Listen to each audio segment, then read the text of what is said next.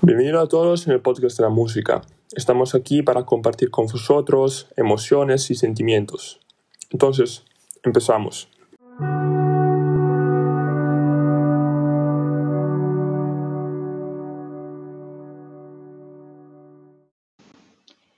Roy Ayers dijo, la verdadera belleza de la música es que conecta gente.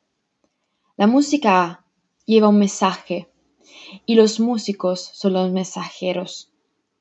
La música es una forma de generar emociones y de expresar sentimientos que no pueden decirse con simples palabras. La música es un instrumento que tiene el ser humano para expresarse y representarse. Muchas veces la gente no entiende cómo la música, algo que no habla, algo que no puede contestar, puede ayudar y consolar. La música nunca te va a traicionar ni juzgar. La música nos identifica como seres, como grupo y como cultura. La música es mundo, la música es vida, la música es voz.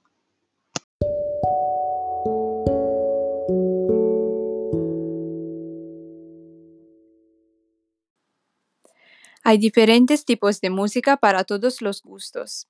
Los seis principales géneros musicales, como todos sabemos, son la música clásica, pop, rock, jazz, rap y heavy metal. La clasificación divide los tipos de música entre música vocal e instrumental, y entonces puede ser música religiosa, profana, dramática o para bailar. Hablando de bailes, la música es un factor muy importante también en este campo. Algunos ejemplos de música bailable que podemos recordar son la bachata, género musical originario de la República Dominicana, las baladas, flamenco o también salsa o tango, que decir, hay géneros musicales para todos.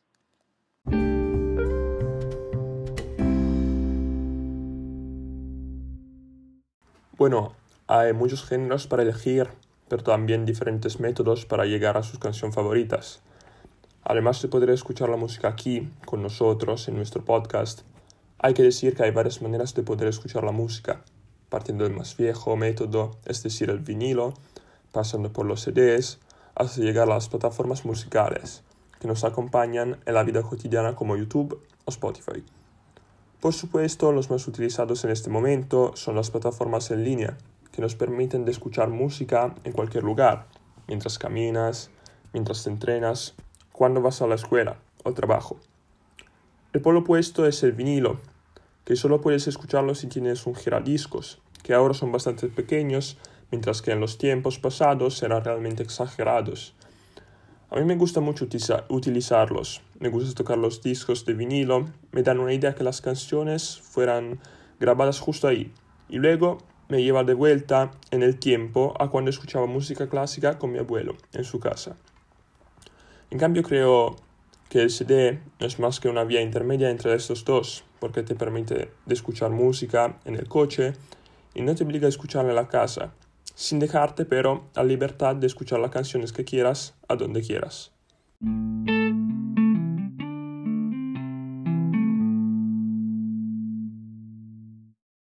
Hemos creado este podcast para ofreceros un locus amenus, donde refugiaros y donde estar relajados Recordamos que la música es tranquilidad y paz. Gracias por estar con nosotros. Nos vemos en la semana siguiente a las 17.